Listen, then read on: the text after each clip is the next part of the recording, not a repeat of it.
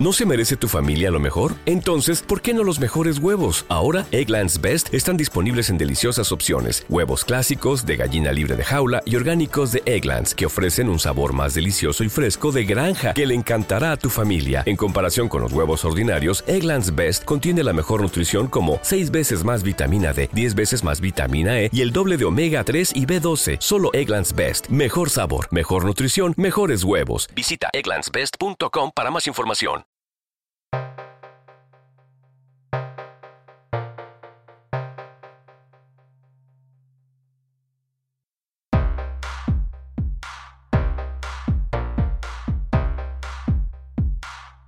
En alto rendimiento estamos con Juan José Jiménez, es especialista en medicina de la educación física y el deporte y es el médico del primer equipo del Sevilla Fútbol Club. Buenas tardes, Juan José. Buenas tardes, Xavier, ¿qué tal? Bien, ¿y tú? Muy bien, aquí encantado de estar contigo hablando. Perfecto, igualmente. A ver, eh, ¿qué lesiones se dan en el fútbol y cuáles son las más frecuentes? Bueno, en el fútbol eh, normalmente las lesiones que implican eh, al, miembro inferior son las más frecuentes con diferencia. Estamos hablando eh, de las articulaciones del tobillo, la rodilla, algo menos la cadera. y sobre todo, más que lesiones articulares, que también se dan mucho, lo que más se dan son lesiones de la musculatura que se insertan en dichas articulaciones. lesiones pues de, en este caso, por ejemplo, por poner un ejemplo, bíceps femoral, cuádriceps, etcétera. Es decir, eh, son lesiones miembro inferior y en especial las más frecuentes, eh, aunque también otras muy frecuentes, pero las más frecuentes las musculares. ¿Ante qué mecanismos lesionales nos encontramos en fútbol? Pues en fútbol por las características del deporte en sí, por el calzado que se utiliza, por la superficie en la cual se desarrolla, Normalmente nos encontramos con lesiones eh, cuando son de tipo muscular, eh, que como hemos hablado antes son las más frecuentes, eh, pues probablemente por un mecanismo excéntrico excesivo. ¿Qué significa esto? Bueno, pues que la, concentración, la contracción excéntrica del músculo se realiza a unos niveles demasiado altos de demanda para lo que el músculo puede ofrecer, bien por cansancio muscular previo, bien por ser un mecanismo muy exagerado, muy, muy acentuado, muy brusco, se producen este tipo de lesiones y en lo que refiere a lesiones articulares, normalmente por eh, cuando un jugador eh, está con, los pies en apoyo, cuando el taco está clavado a la superficie y realiza un giro para un lado, para otro, o bien cuando hace una anteversión de la tibia y gira hacia el lado contrario. Es decir, los giros eh, y los mecanismos excéntricos bruscos son los que más provocan este tipo de lesiones. ¿Cómo se diagnostica la presencia y el alcance de una lesión?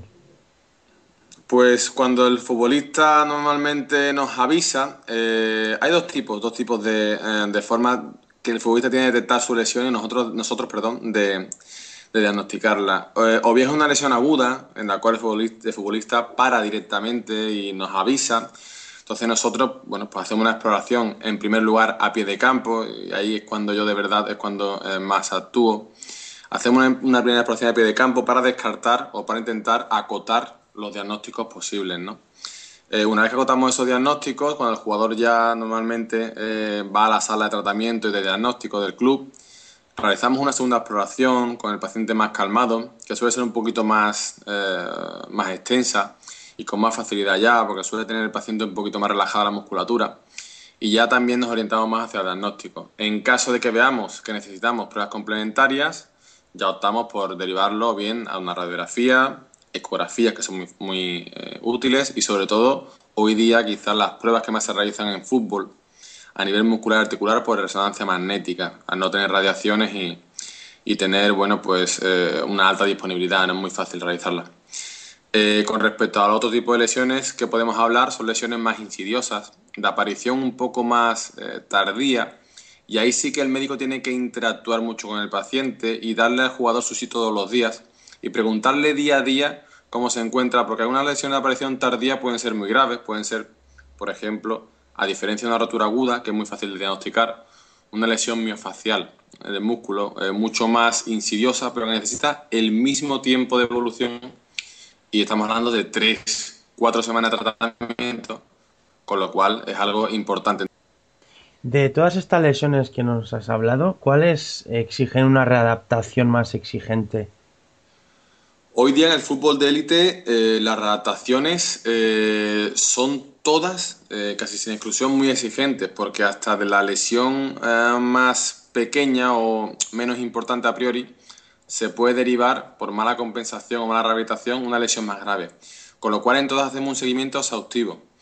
Pero sí que es cierto que, bueno, pues si hacemos un baremo ¿no? de, de, la capacidad de recaída ¿no? en una lesión y cómo tenemos que ser exigentes en una rehabilitación, las lesiones de nuevo musculares eh, pues son importantísimas. Eh, es muy, muy importante que, que la rehabilitemos correctamente porque, por ejemplo, en la zona de los isquiotibiales, bicefemoral, semitendinoso y semimembranoso son los tres isquiotibiales, tres grupos, eh, tienen un alto nivel de recidiva, si no se, de recaída, ¿no? si no se curan correctamente. Y las adaptaciones las llevamos al máximo. El jugador no va al campo con el grupo hasta que no ha realizado todos los gestos propios del fútbol con nuestro readaptador aparte. Con lo cual es muy importante, muy importante que las lesiones se lleven con un correcto eh, proceso de readaptación. Pero como te digo, si bien estas con las musculares, porque son las más frecuentes, todas necesitan un altísimo nivel de especialización en la readaptación. Eh, ¿Qué incluye un programa de tratamiento y recuperación de lesiones? Pues en principio normalmente hay tres grandes, eh, digamos, tres grandes grupos en este, en este tipo de tratamiento. Eh, por un lado, tratamiento médico, que pueden ser fármacos, eh, ya sea vía oral, intramuscular, infiltraciones locales. por otro lado, estaría el tratamiento de fisioterapia, ocupa más tiempo y el fisio normalmente, pues con masoterapia, ultrasonidos, láser, ondas de choque, depende de qué tipo de lesión, así de específico será cada uno de los tratamientos que realizaremos. Y por otro lado, la readaptación. La readaptación se solapa muy, muy rápido con los otros dos. ¿eh? Si bien comenzamos un tratamiento médico y tratamiento de fisioterapia eh, prácticamente al día siguiente de lesionarse, a las 24 horas ya está trabajando, eh, el readaptador muy rápido comienza también a trabajar con él. ¿Por qué? Porque si tenemos un, un tobillo con un 15 grado 2 en la pierna derecha, la pierna izquierda desde las primeras 24 horas ya puede realizar el trabajo de musculación para no atrofiarse. Y la derecha también, en otro sentido. Entonces, desde el principio el redactador ya está con nosotros trabajando muscularmente la pierna izquierda, que es la sana, y tiene que trabajarla mucho, y la pierna derecha con trabajo, por ejemplo, en este caso, isométrico, que no conlleva ningún acortamiento ni alargamiento, ningún apoyo, con lo cual el tobillo no sufre, y sigue potenciando la musculatura de una pierna que necesita actividad. En deporte, rara vez usamos el reposo absoluto, rara vez.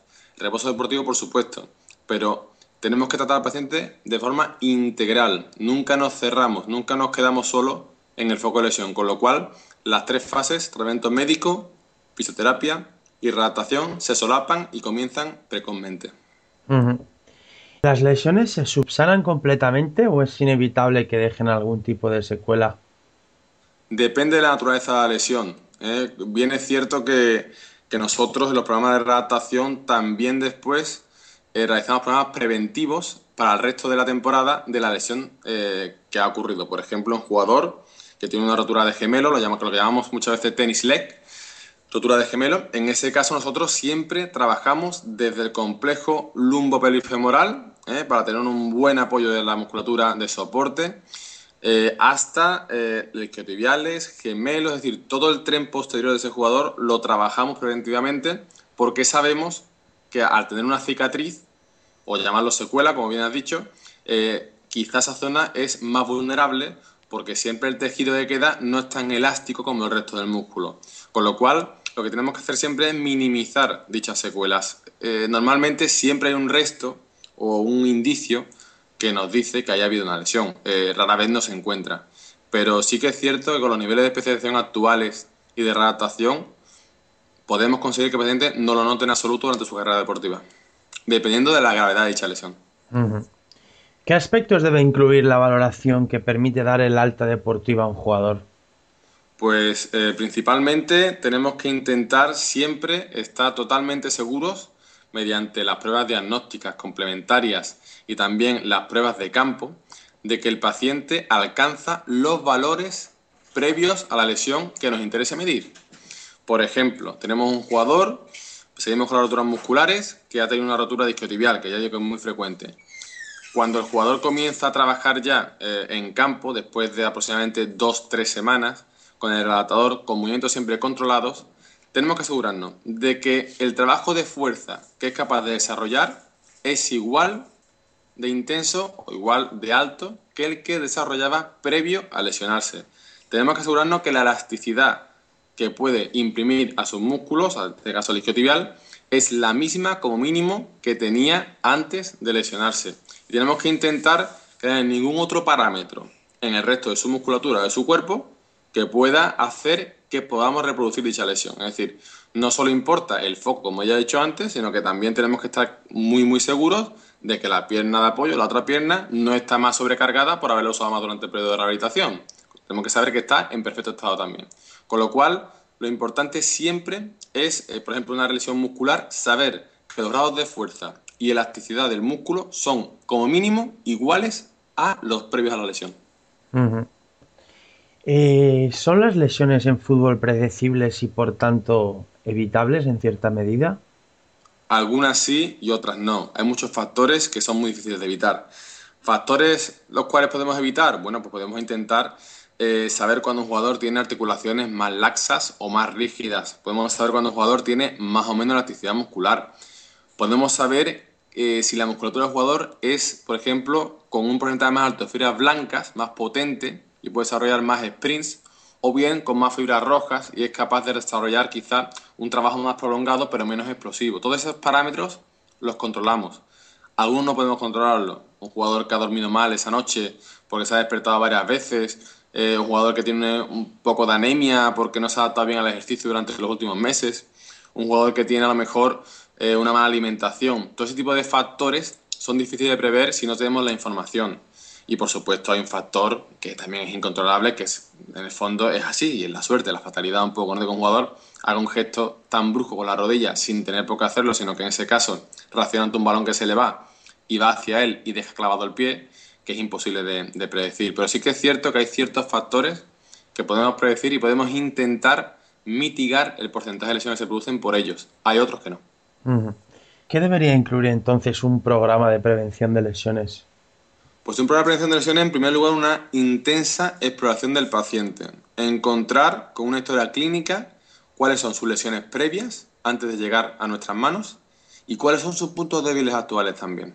Una vez que congeniamos con esos dos eh, datos, lo que hacemos es crear un plan de trabajo preventivo para intentar que todos esos factores que hemos identificado se minimicen lo que podamos, ¿no? la medida en la que podamos. Por ejemplo, jugador que eh, vemos que tiene mucha laxitud en la rodilla antero-posterior. Pues tenemos que intentar realizar un trabajo de prevención del ligamento cruzado anterior, de lesión del ligamento cruzado anterior. ¿Cómo lo hacemos? Bueno, pues en este caso vamos a trabajar mucho la musculatura estabilizadora para que al, posicionarse en el campo, tener que hacer giros o arrancadas, parta de una base eh, consistente hacer mucho trabajo de propiocepción, para que el jugador no tenga que mirar hacia abajo para saber dónde está su rodilla, sino que la reconozca instantáneamente. La propiocepción es muy importante para realizar gestos mecánicos y poder reconocer sin tener que mirar ni pararse las propias estructuras del cuerpo. Y luego tenemos trabajo de musculación, por ejemplo, de isquiotibial, que suprime, digamos, la función cuando el ligamento es un poco insuficiente. Entonces, hay que saber manejar todos los puntos de vista del jugador y empezar a trabajar con el resto del cuerpo para mitigar un poquito esa, carencia. Eh, ¿Cuál es el trabajo muscular que, realizáis como trabajo preventivo? Normalmente eh, hay tres tipos de trabajos musculares a grandes rasgos, digamos, ¿no? Aunque hay muchas subespecializaciones. Está el trabajo isométrico. El isométrico tiene que ser un trabajo eh, de base que tiene que ser fácil de hacer por el, por el deportista y, es la base un poco de, cualquier tipo de, estructura muscular. El isométrico es un trabajo que tiene que estar, se da por, se da por entendido que es un trabajo eh, que es fácil hacer para deportistas. Posteriormente, el trabajo concéntrico es un trabajo un poco más exigente, en el cual se produce un acortamiento del músculo con la contracción. Y por último, y más importante con diferencia de la prevención, es el trabajo excéntrico. ¿Por qué es el más importante? Porque es con diferencia el que más número de lesiones produce. Con lo cual, si lo reproducimos previamente con trabajos graduales de intensidad, entonces hacemos que el músculo se acostumbre a ese trabajo excéntrico y podemos reducir el riesgo de que se lesione por dicho trabajo en el campo después. He estado viendo que los profesionales eh, no llegan a estar a llegar a un acuerdo sobre cuál es el momento ideal para realizar este trabajo excéntrico en función de, del día que vaya a tener lugar la competición. ¿Cuál es vuestra, vuestra opinión en el club? Exacto, esa, es muy buena pregunta. Nosotros eh, tenemos eh, dos tipos de trabajo preventivo. Primero igual el general, que se realiza entre dos y tres sesiones por semana, dependiendo del partido, dependiendo de si hay dos partidos en la semana o uno, pero a final de dicha semana. Con lo cual ahí, si hay dos partidos en la semana, solo hacemos dos días de trabajo preventivo general. Si, por ejemplo, ¿no? en este caso, ¿no? en este año, por ejemplo, y si hubiera eh, eh, un solo partido, podríamos hacer hasta tres días, eh, dependiendo de la semana, de trabajo preventivo general. normalmente, el día antes de un partido no se hace un trabajo excéntrico intenso. El 24 horas de partido no se hace un trabajo intenso. Se va acumulando poco a poco durante el año la intensidad se va aumentando, pero nunca se llega a una intensidad máxima porque realmente eh, la reproducción del trabajo excéntrico máximo también la van a hacer luego en campo ellos cuando entrenen, por lo mm. cual tampoco tenemos que sobrecargar al músculo.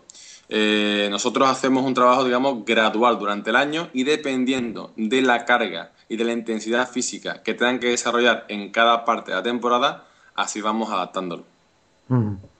¿Y cuáles son los, medios y métodos que utilizáis para este trabajo excéntrico?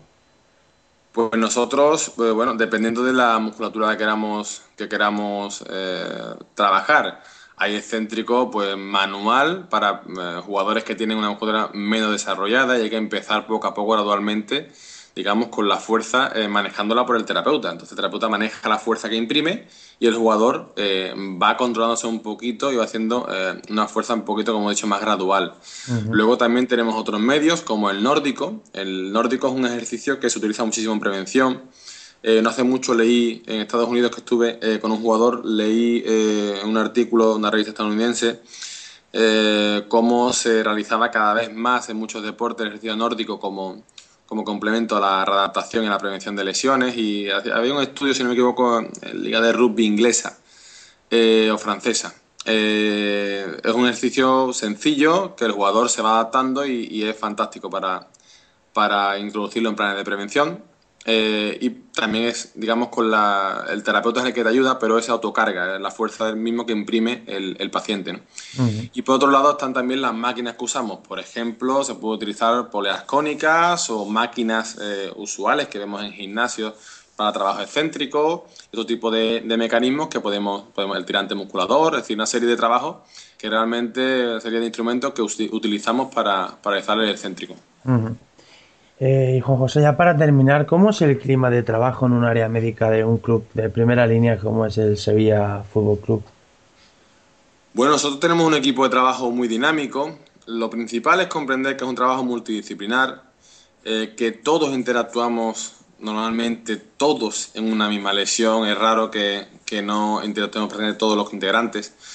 Eh, en el Sevilla Fútbol Club mm, nos reunimos muchísimo a distancia nuestros jefes de servicios médicos para eh, discutir los casos clínicos y todos eh, podemos opinar del mismo, ya sean médicos, fisioterapeutas o relatadores y también nuestro nutricionista, que muchas veces tiene mucho que aportar. La nutrición es muy importante desde el punto de vista lesivo y, forma parte del servicio médico como cualquier otro componente.